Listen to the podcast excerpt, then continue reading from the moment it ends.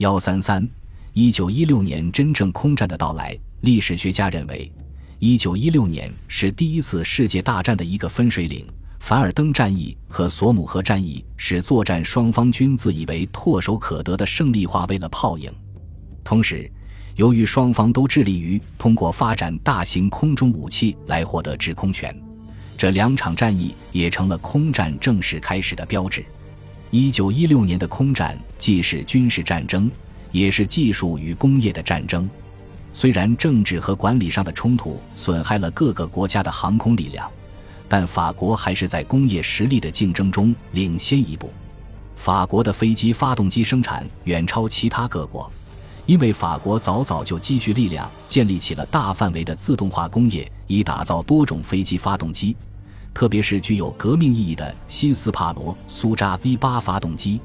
因此，其飞机引擎的产量领先于其他各国。而德国由于缺乏人力和物力。无法像协约国一样拥有工业方面的领先优势，发动机产量更是难以与之匹敌。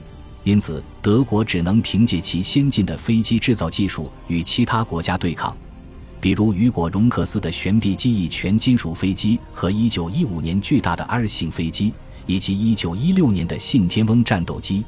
西部战线上，各主要国家所采取的空中战略反映出了各国的工业现状和基本军事战略。英国和法国的空中战略都极具攻击性，但相比法国，英国皇家飞行队队长像雷修·特伦查德将军采取的进攻战略更加无情和强硬。德国则节约资源，采取防守式进攻策略，集中其航空部队力量，力图在有限的时间和空间上掌握制空权。一九一六年，欧洲的航空部队中出现了最可敬的英雄。年轻的王牌飞行员，他们体现了国家的牺牲意志。波尔克是德国的一名飞行大师兼航空战术家，在获得过四十次胜利后，于十月坠机身亡。他的过世引发的全国性哀悼，都肯定了他对德国青年的鼓舞作用。个人英雄的时代持续到了一九一七年，但是个人难以左右日益增多的空中消耗战。